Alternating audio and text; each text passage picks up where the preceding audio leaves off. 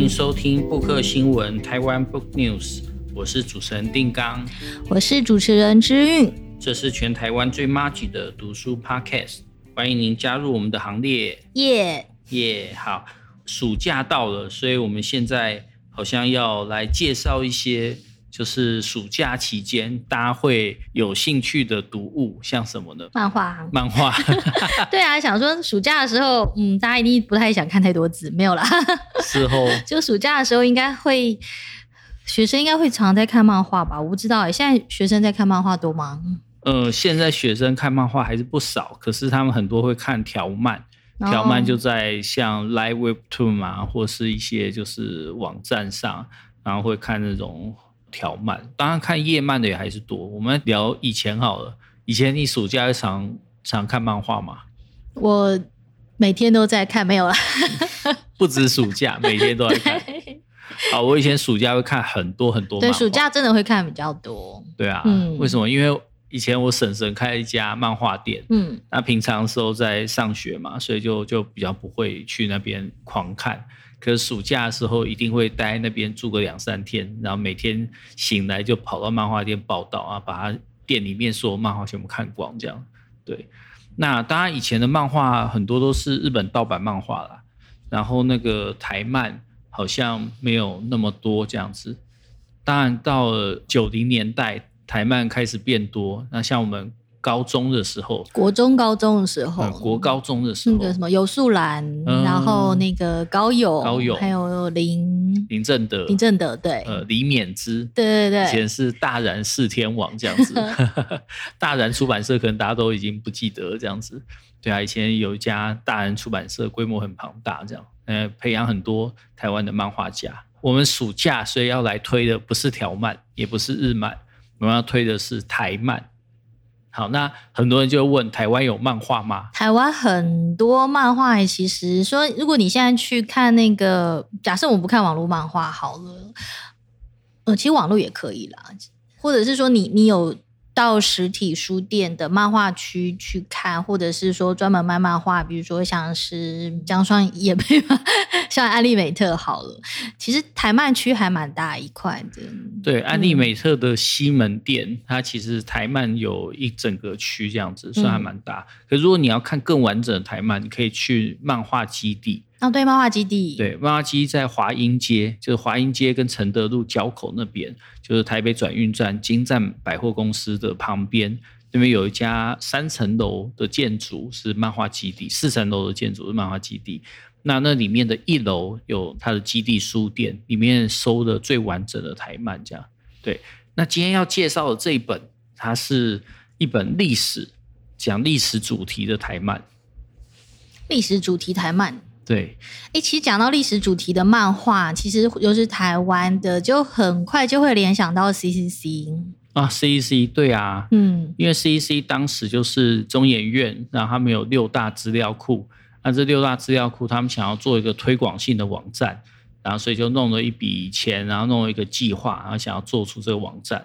那后来计划的助理想说，与其做网站，不如我们来做画漫画。所以他们就把这个资料库里面的很多故事整理出来，那找当时的台湾的漫画家，然后画了很多跟历史相关的这些漫画故事，后来就在 CCC 上连载。那这些漫画后来他们也都各自出单行本，对，所以我们今天要介绍这本，它其实也是一本本来在 CCC 上连载。然后他的责任编辑是赖国峰，这样这一位非常优秀的编辑。他的漫画家是 Kinono，这本书叫做《男人异闻录》，讲的是冰田迷兵卫事件。好、嗯，我知道大家已经快要睡着了。然后是盖亚出的，呃，后来是盖亚出的，后来是盖亚出，单行本是盖亚出的，单行本是盖亚。那个蓝人是那个蓝，就是荷兰的兰，对，荷兰的蓝，对。那《岚人异闻录》到底在讲什么呢？当然，我们就要进到冰田迷兵卫事件。好，讲到这边，大家就快要睡着。对啊，大家就没有暑假看漫画的乐趣，没有暑假看漫画的乐趣，所以我们就要讲一下，其实历史漫画有机会被画的很有趣。你有没有看过日本的历史漫画？日本历史漫画，可我觉得日本都改很改很多，还是我看的都太歪。没关系，没关系。你你看过什么？我看过他画。三国的哦，那个那个叫什么？衡山光辉哦。对对对，那么久以前的。对啊。是衡山光辉吗？还是后来的？哎，其实作者有点忘记了，应该是衡山光辉。嗯，对。然后，可是当然，他们后来改掉三国，改的很歪的也有，就比如说，就把里面角色改成女的那种的。哦。嗯。你说那个天上天下之类的。哦。他们历史故事还有看过。战国时期的好像有一些吧，对不对？嗯。嗯，那、还有那个，我觉得他们也日本漫画常常画，就是那个源义经，源义经源平和战，对对对，嗯、可能因为义经谣传是帅哥吧。好，所以像日本常改他们的原平和战，然后战国跟幕末，那幕末当然就是有很多有趣的漫画，比较 over，就像是银魂，它其实也是一个架空的幕末这样。就是你想象那个江户时代的幕末，可是有外星人来的这样。那神界闯江湖哎，神界闯江湖当然也是历史啊。嗯，对啊，对啊，好吧。对对对，好。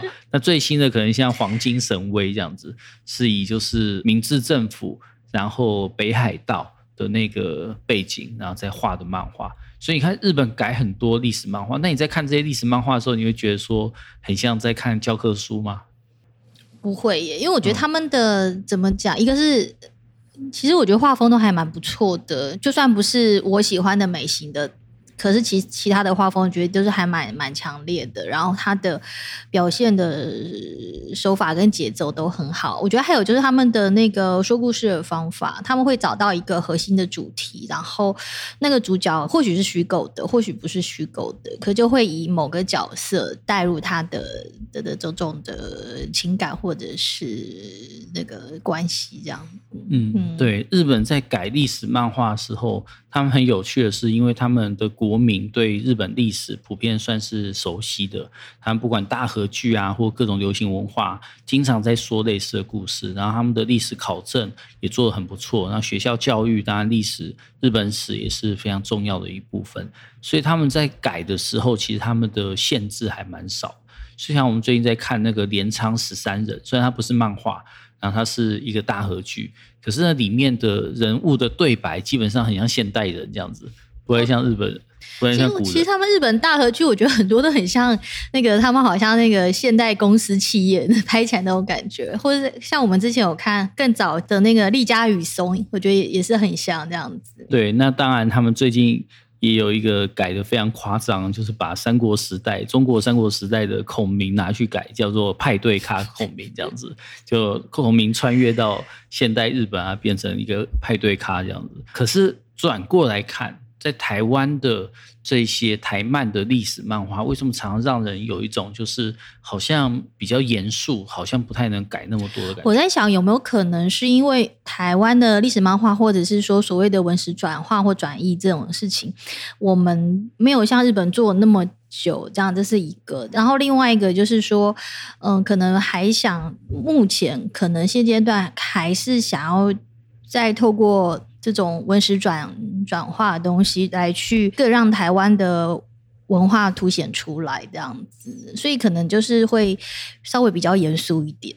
嗯，对，因为在国民普遍知道呃自己的历史之前，那如果有一个漫画或是一个动画，然后他出来呃瞎讲一个故事。那讲了之后，让大家以为说哈，所以历史就是这样子，那就会很尴尬这样。所以我想日本人这样改，是因为他们对这段历史相对来讲是熟悉的，虽然并不会呃害怕去建立这样子的刻板印象，或者让大家误会了这段历史。可台湾在我们对台湾史的认识还没有那么熟悉之前，其实很多的呃历史漫画比较。会努力在尊重史实一些这样子，或从这里面再发展出不一样的一个说故事技巧。这样，那这次看的莱文异闻录，你觉得以故事来讲，它是好看的漫画吗？嗯，我觉得以故事来讲，它是一个好看的漫画。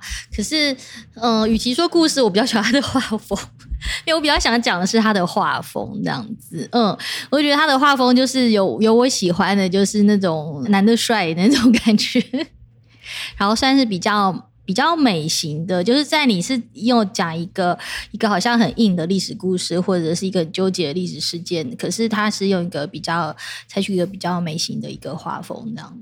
好，就以我这位女性读者喜欢看少女漫画的，还有 BL 的女性读者来看，我觉得这样很很好。你有没有发现它里面的打斗还蛮多？打斗蛮多的啊。对对啊，它的打斗也画的很好啊，就它那个整个线条还有那个分镜的感觉。嗯，嗯对啊，所以它不是一本严肃，然后单纯以历史为主的这样子一个漫画。好，那那个在这个漫画的结尾的地方。那你会看到一个附录，附录那里面其实作者有说一个，就是说，诶，他一开始收到 CC 的邀请，然后要来画这个《男人异闻录》的时候，他本来以为说就是大航海时代，然后有海盗，然后他这个海盗的印象是加勒比海盗的那种强尼戴普式的那种海盗 j a c Sparrow 的那种海盗，有点有点妖妖的，对对对，然后有忍者，然后有那个战国武将，感觉是个大乱斗的作品。然后后来开始画之后，就发现哇。原来不只是一个大乱斗，因为它的历史或者说相关的东西是复杂的。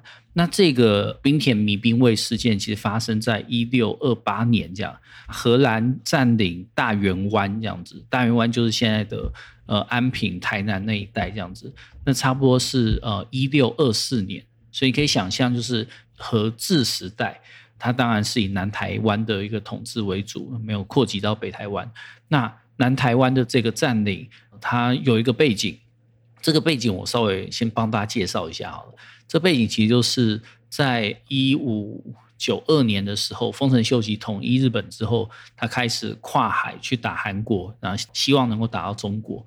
那这个元庆之战这样子，对，庆长元庆之战是不是这个这个名称？这个我忘记了。反正这个战役打了很久，打到他一五九八年去世，然后他们才撤兵。可这一打，就搞坏了日本跟中国的关系，所以中国其实对日本实施了很长一段时间的海禁，而这个海禁使得中日的之间的贸易变得很困难。那贸易困难之后，正式的贸易没办法进行，大家就怎么办？就开始走私。好，所以很多人在做中国跟日本贸易的一个走私。那走私要在什么地方？好，当然在中国的东南沿海。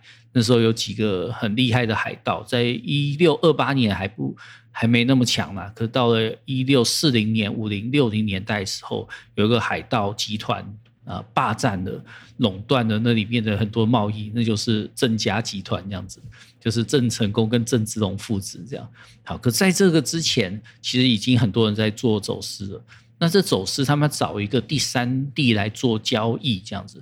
因为如果选在中国，那很容易被官府查扣，这样子。选在日本，那日本那时候也限制它的贸易区，只有在长崎这么一个地方。想要选在第三地交易，选哪边呢？就选了台湾的这个大圆湾。那大园湾，我们今天看安平古堡，你会想说，安平古堡不是盖在就是陆地上吗？离海很远，对不对？好，那是因为那边其实不停的受到这个河川淤积、海边淤积的一个影响，所以现在它那边都变成陆地了。可在十七世纪的时候，那边还是一个可以去做大船通行的一个商港，这样。所以现在我们看到的这个安平古堡，以前叫做热遮兰城这样子。热兰遮，不好意思，热兰遮城，热兰遮城其实就是荷兰人盖的这样。在里面有一个普罗民遮城，对，普罗民遮城就是现在差不多赤坎楼那附近这样。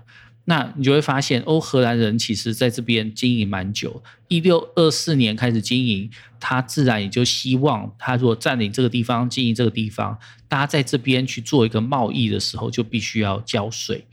好，可是这边除了荷兰人做走私生意之外，日本人跟中国商人也在这边做走私生意。那日本人他有一些还有租印船，租印船就是他是日本合法可以在外去做贸易的一个商船。那个商船常常是由长崎的代官那边所盖出来的这个租印船，就是它是合法的贸易船。那日本人就觉得说，如果荷兰人到长崎去做贸易，他不需要交税给日本，那为什么日本人来到大原这边，他要做贸易的时候，必须要交给荷兰这个十一税？好，他就觉得不公平，所以在这边就是发生了一个冲突。后来这个冲突逐渐扩大，就变成冰田迷兵卫事件。那滨田迷兵卫事件当然就大家如果看历史课本或者现在历史的考题，里面都有一些介绍，我就不赘述。那这本漫画其实就是以冰田迷兵卫事件为背景所画出来的漫画。那里面呃相关的呃一些人等，譬如说当时的荷兰的一个长官叫纳兹，然后还有当时在大圆湾附近有四个西拉雅的部族。那这四个西拉雅部族，它的实力有强有弱。那其中最热衷于跟日本跟荷兰做生意的叫做新社，好，那新社这个族是比较比较小的，所以他需要去新港社，不好意思，新港社它是实力比较弱的，所以他需要在这边去常常援引外援啊，或者说在这边跟各方交好啊，然后让自己比较不会被侵略。那比较大的其实是麻豆社跟骁龙社。那除了新港社之外，还有一个叫做木加流湾这样子。所以在这样子的背景底下，当时的大园其实就有各方势力。你会看到有中国商人，你会看到日本商人。这日本商人背后可能还有这个长期代官的这个势力。你会看到有荷兰的一个占领。那荷兰它不是用国家为名义做占领哦，它其实占领的是荷属东印度公司。啊，他们的总部在巴达维亚这样子，然后大园是一个他们新的想要做中日贸易转口港的一个地点，这样，所以所发展出来的这样子一个故事。好，大家快睡着了没？应该没有啦，你讲的，你刚刚讲的很棒，这样。当然，我们在做漫画改编的时候，不可能是像丁刚这样子从头到尾就这样平铺直述这样。讲完一个事件，这样一定没有人要看这样子，对，因为就像我们说的，就是漫画除了画风啊、画技啊之外，其实如何去所谓的说故事这件事情也是非常重要的。嗯，那我觉得《男人异闻异闻录》这里面，他是用一位西拉雅族，就是刚刚丁刚说的那个新港社的一位王子，王子，他是青年少年做主角这样子。嗯，我觉得这是也还蛮特别的一个视角，就是，呃，他不是用我们从前的汉人中心思想，然后也不是说用荷兰人或是日本人这样子，而是以当时候的西亚民族这样子。嗯，对，而且这个设定很有趣哦，因为你可以想象，当时就是西拉雅这个新港社，它其实是比较乐于贸易的，对，可是他这边设定的这个高沙王子。就这个达莱，达莱却是一个比较排外的，就他觉得说，因为他自己的父母死于就是外人的这个争执当中，所以他对于这个外来的各种势力其实是充满不信任。他不管对日本、对于荷兰都充满，甚至汉人，他都充满不信任，所以他会有点抗拒这个部落里面。那因为他被头目所收养，所以他就等于是一个王子。他这边当然就有一个公主叫做阿霞这样子，对。那这个阿霞跟头目李家其实都在历史上真有其人，这样。达莱是虚构的，可借由建构这个角色，他的这个抗拒，从抗拒里面，当然你在漫画里面出现一个常对的东西呃产生抗拒反应的人，你就会判断他有八成就是一个怎么样傲娇这样子。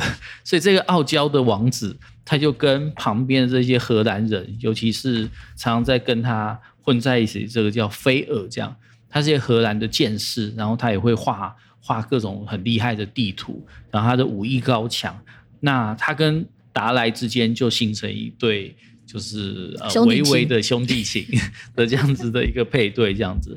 那他如何转变他的心态，从一个抗拒到逐渐觉得，哎，其实菲尔人也不错，然后到因为滨田弥兵卫事件就是假设。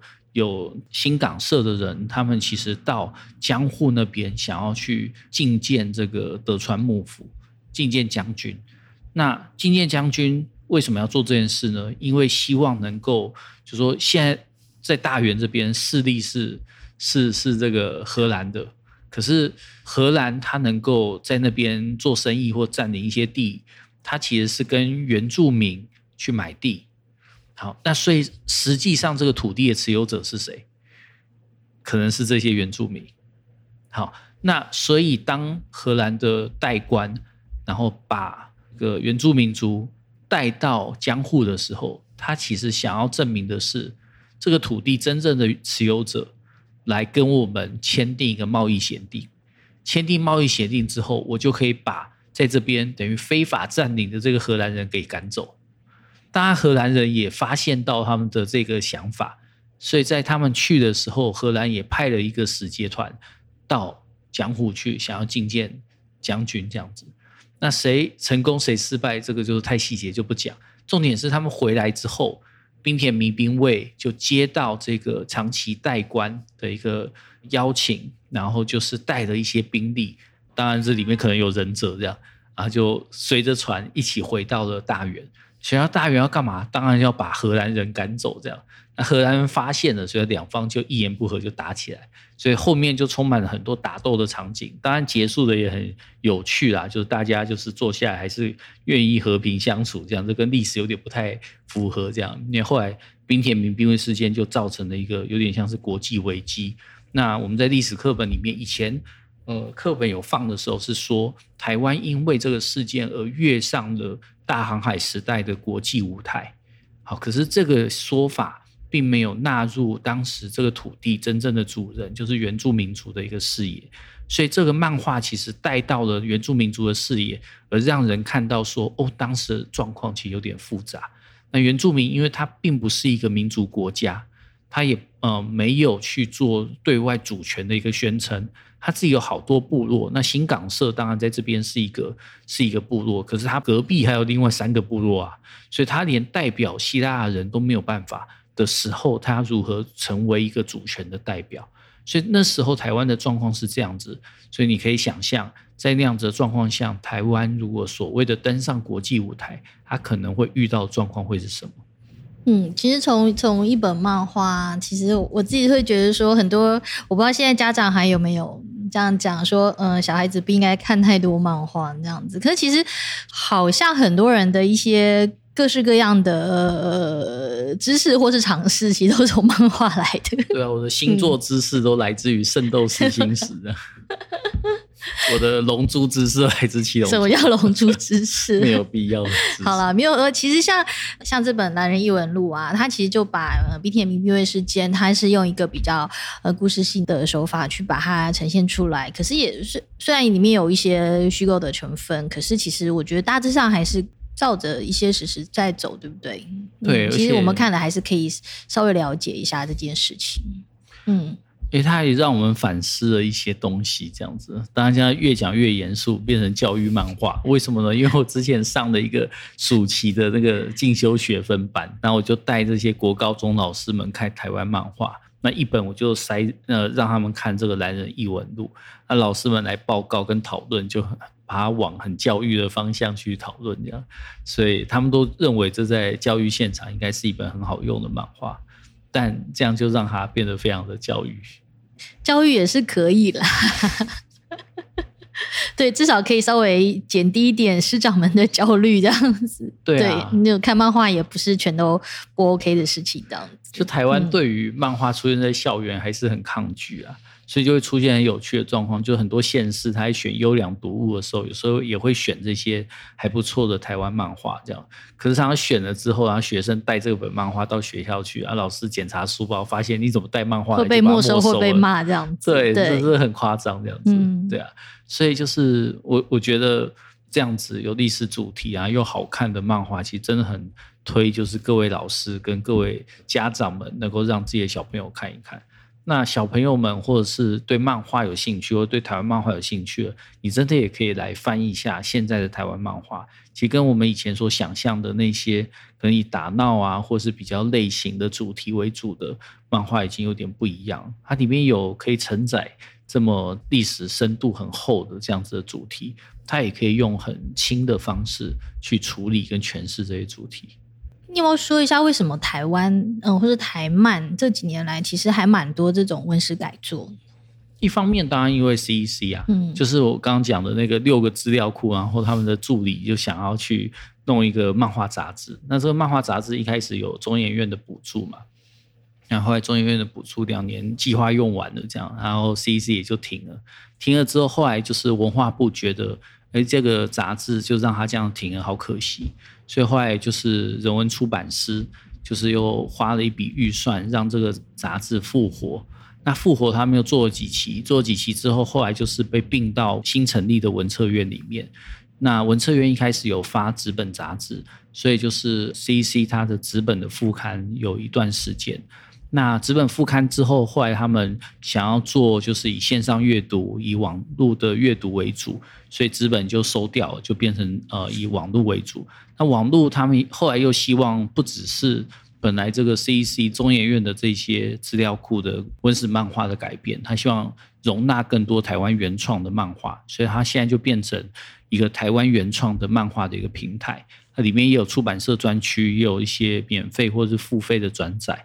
所以在这里面，你可以看到就是八九零年代的老漫画，你也可以在这里面看到最新的这些新人的一个最新的漫画作品。那当然，你也可以看到这一些从可能同人场或者是从以前的漫画杂志出身这些漫画家，然后他们的这种各种精彩的作品。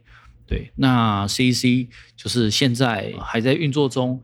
然后也非常的有趣，对。那为什么我会知道那么多？因为我刚好在 CEC 担任编辑委员这样子，所以就是比较了解 CEC 最新的状况。好，其实我们呃今天在讲的是有一本历史事件改编的一个台湾漫画。其实接下来我们我跟定刚的一些几集应该还会再谈个两三本类似的漫画，对不对？对，我们再会谈《盐铁花》，然后会谈《神之乡》。就是那个是跟有台湾元素或台湾文史有点关系。对对对，就是台漫这些年还蛮精彩的几个作品这样。那今天跟大家介绍的是 Kinono 的《男人异闻录》，讲的是冰田米兵卫事件。然后这本书的单行本是盖亚出版社出的。那我们手边的是第一集，那他们最近出了第二集啊，也很好看，也欢迎大家去收藏，买来收藏这样。哇，那今天其实时间也差不多了，那我们今天就先到这里吧。好，那就期待下次再跟大家用漫画在布克新闻相见。好，谢谢大家，拜拜，拜拜。